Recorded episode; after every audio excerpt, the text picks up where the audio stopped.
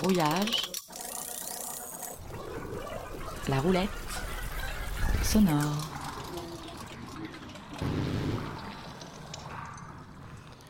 Il est 17h46 et vous êtes bien sur, à l'écoute de Radio Campus Paris sur le 93.9 ou sur radiocampusparis.org. Cette semaine, c'est le festival Brouillage, une semaine entière d'expérimentation scénique et sonore. Chaque soir, à partir de 20h, deux spectacles à venir voir au théâtre de la Loge ou à écouter en direct sur les ondes de Radio Campus Paris. Mais aussi une grille inédite toute la journée sur, sur le 93.9, des pièces inédites, des documentaires, des émissions spéciales, bref, une programmation qui claque. Chaque jour de la semaine, rendez-vous à 18h45 pour une interview en direct avec des artistes dont les œuvres seront diffusées tout au long de la semaine sur Radio Campus Paris. Et ce soir, pour ouvrir cette semaine de folie, je suis en studio avec Alice, Alice Champion et Émilie Valla, auteurs du documentaire radiophonique Qualité sonore. Euh, qualité humaine, pardon. Un documentaire sonore donc, qui sera diffusé en quatre épisodes cette semaine, du lundi au jeudi à 18h. Bonsoir Alice Champion. Bonsoir. Donc vous êtes conseillère en stratégie digitale, mais vous êtes également passée par Radio Campus Paris, où vous avez été directrice d'antenne. À vos côtés, Émilie Valla, bonsoir. Bonsoir. Donc vous êtes chef de projet pour l'association L'œil et l'écoute, qui développe des outils d'éducation aux médias par la mise en place d'ateliers radiophoniques, et dont on peut écouter les productions chaque samedi à partir de 18h sur Radio Campus Paris. Donc Émilie Valla et Alice Champion, vous, euh, vous avez réalisé, écrit et produit le documentaire Qualité humaine, documentaire qui porte sur la multiplication des normes dans le milieu du travail. Extrait. Une norme est un document qui définit des exigences, des spécifications, des lignes directrices ou des caractéristiques à utiliser systématiquement pour assurer l'aptitude à l'emploi des matériaux, produits, processus et services. Alors, on vient d'entendre une courte définition de ce qu'est une norme, mais pourquoi avoir choisi de traiter ce thème dans votre documentaire? Alice Champion. Ça vient d'une expérience personnelle. Euh, depuis longtemps, je suis intéressée par euh, l'organisation, euh, le monde de l'organisation dans l'entreprise et donc l'organisation du travail. Euh, et euh, de fil en aiguille, en se penchant sur l'organisation, on se penche sur les normes et règles qui euh, régissent le travail en entreprise. Et qui dit norme dit normalisation. Normalisation, c'est tout un processus qui est suivi par un très très grand nombre d'entreprises pour appliquer des normes qui sont des documents de référence, comme la définition le, le, dit et comme euh, effectivement on le, présente dans, notre, dans, notre, dans la première partie de qualité humaine. Euh, et euh, on a découvert avec Émilie, en s'intéressant au sujet de la normalisation, un monde fabuleux, comme son nom ne l'indique pas et comme son sujet ne le pressent pas. Au début, c'était un projet.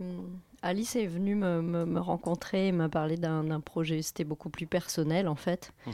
Et ça partait d'une expérience personnelle, d'un questionnement autour du travail. Et puis en fait, ça s'est transformé en une enquête sur, euh, sur la normalisation et notamment sur l'extension du domaine des normes. Parce qu'on connaît bien les normes, c'est des normes de, souvent techniques ou de services, par exemple les normes de sécurité. Euh, et donc l'extension de ce domaine des normes à, bah, aux êtres humains et donc aux ressources humaines dans l'entreprise. Voilà, alors c'est un peu, c'est un sujet assez complexe, mais parlons-en. D'accord, donc euh, votre, votre enquête, euh, votre documentaire vous a conduit euh, derrière les portes de l'AFNOR. Qu'est-ce que c'est exactement?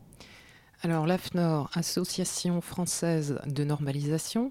L'AFNOR, c'est un groupe qui est constitué d'entités, dont une entité qui a une mission d'intérêt public, d'intérêt général. Et de service public en un sens, qui est donc une mission de dédiction des normes. Euh, L'AFNOR, c'est aussi un organisme de certification. Donc la certification, c'est ce qui vient après. Quand on a choisi une norme, ensuite il faut l'appliquer. On a des certificateurs qui vont vérifier qu'on l'applique bien. Euh, et euh, une activité également d'édition, qui sont ces deux activités-là des activités commerciales.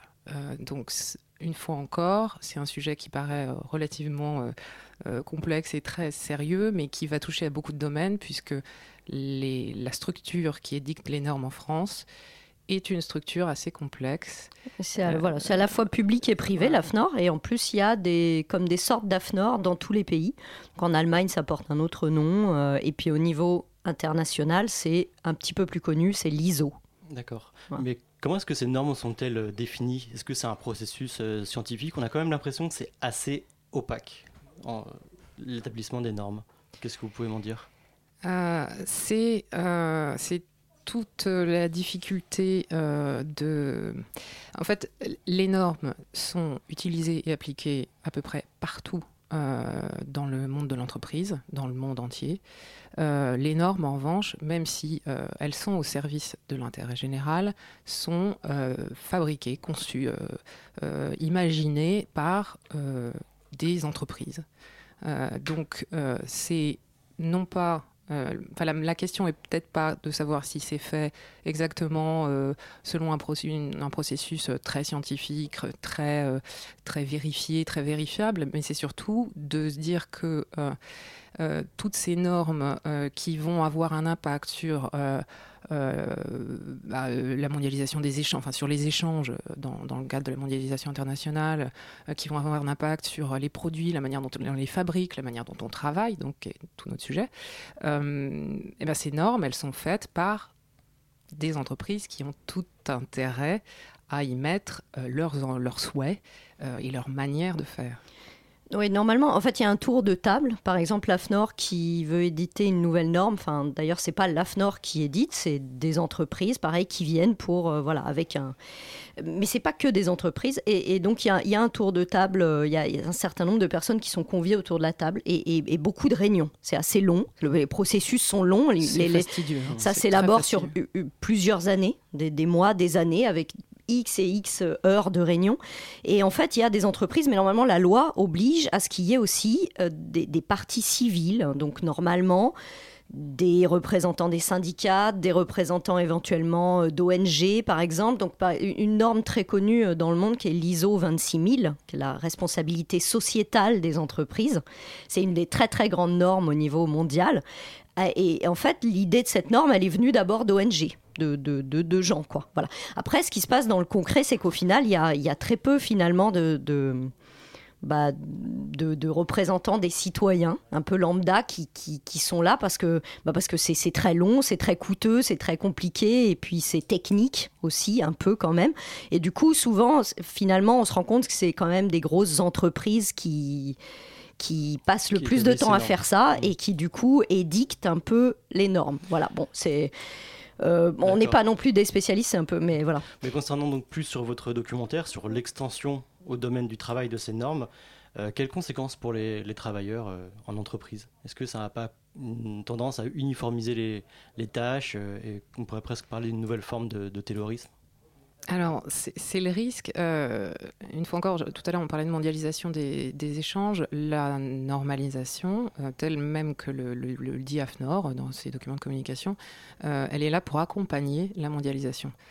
donc, elle va être, en un sens, effectivement, le révélateur de la manière dont aujourd'hui on comprend la ressource humaine, c'est horrible, rien que de le dire, ça me fait, ça me fait froid dans le dos, mais euh, la ressource humaine, comment on l'exploite, mais euh, dans un sens tout à fait neutre, comment on fait pour décomposer le travail en compétences, en une série de, de tâches. et effectivement, là, on retrouve une atomisation des tâches qui est la suite assez logique de, de la taylorisation. et de ce fait, effectivement, euh, la, normalisation pourrait être, euh, et c'est là qu'on se pose encore des questions et qu'on pose des questions à nos intervenants, elle pourrait euh, aller encore plus loin dans le sens d'une dématérialisation de la ressource humaine. Après, ce qui est très compliqué avec la norme et qu'on n'a pas dit tout à l'heure, c'est qu'en fait, c'est un consensus et la norme, elle n'est pas obligatoire. En fait, dans le monde, on va dire globalement, ou même à l'AFNOR, dans les milliers de normes qui existent, il n'y en a que à peu près 5% qui sont obligatoires. Voilà, toutes les autres, en fait, finalement, c'est juste là comme ça, et les entreprises peuvent décider de les prendre, de s'en servir, de les appliquer ou pas.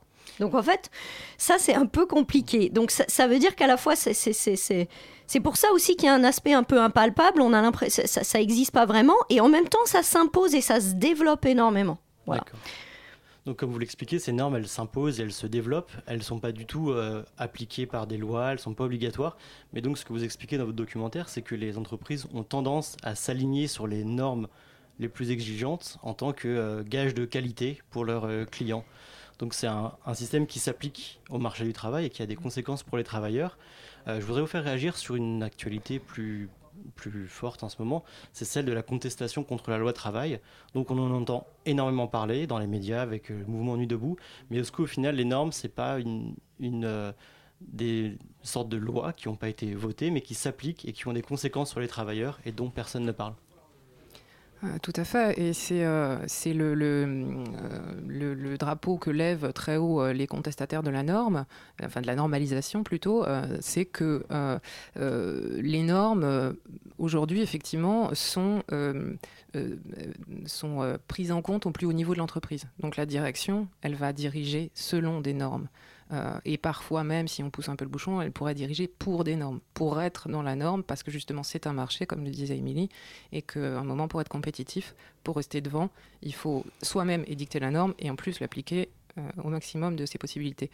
Euh, après, effectivement, ce qui est intéressant, c'est que on est dans les deux cas, dans tout ce qui est tout ce qui est absolument regrettable dans la loi travail euh, et euh, dans euh, le travail du normalisateur, dans un dialogue. On pourrait imaginer qu'il y, a le dialogue, enfin, y a le dialogue social d'un côté, et puis il y a le dialogue pour aboutir au consensus dans le, le phénomène de normalisation. Et l'un, qui est le dialogue social dans le cadre de la loi, tend à disparaître et à être ramené à un dialogue entre décideurs, décisionnaires même, euh, dans le cadre de la normalisation. D'accord. Et, d'ailleurs, on peut faire le parallèle, pardon, aussi au niveau des textes.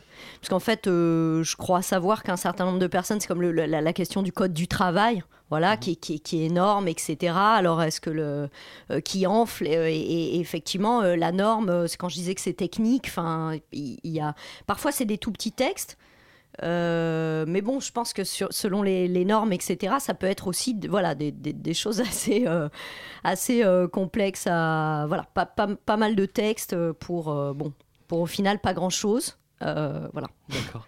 Et plus généralement, concernant votre documentaire, pourquoi avoir choisi le format audio? Parce qu'on ne pouvait pas faire autrement. D'accord. bah, simplement parce qu'on pratique, on, pratique la radio, on, on aime, on, aime vraiment la radio, donc euh, voilà. Après, euh, c'est, ça pose aussi des questions parce que c'est un sujet, euh, ouais, voilà, un peu, un peu abscon, un peu difficile. Et du coup, comment, comment faire passer les choses en radio? Donc, bon, c'est un, voilà, c'est un documentaire dans lequel il y a beaucoup de, témoignages des voix. Mais on a eu justement une contribution très précieuse qui est celle d'Olivier Mélano, qui est un, musicien, un créateur qui, qui, euh, énormément de, projets. Et, euh, et, du, coup, du coup, voilà. Donc on a un objet euh, sonore comme ça. Mais Donc c'est pas vraiment un reportage, c'est plus un documentaire entre l'enquête et la création sonore, c'est bien ça? Tout à fait, oui. Ouais. au départ, on était parti sur un documentaire de création purement, et puis effectivement, le sujet nécessitait vraiment une enquête journalistique. on, a, on a fait un travail de, de recherche, et notamment de recherche bibliographique, qui est assez conséquent. Euh, euh, et, effectivement, euh, pour revenir à pourquoi le son, enfin pourquoi la radio, le sujet étant parlant de choses très intangibles, il était difficile pour nous de l'illustrer, même si on avait pu, on avait eu les moyens et l'envie, l'illustrer avec des images qui auraient été purement euh, artificielle euh, nous semblait euh, assez injustifié. D'accord. Je vous remercie à toutes les deux d'être venues. Donc je rappelle que l'on peut voir votre documentaire chaque jour sur Radio Campus Paris, en découvrir un extrait sur le 93.9 ou sur qualitéhumaine.net. Donc c'est déjà la fin de cette première roulette sonore. Donc tout de suite, en une mission spéciale avec l'équipe de Loïc. Bonsoir Loïc.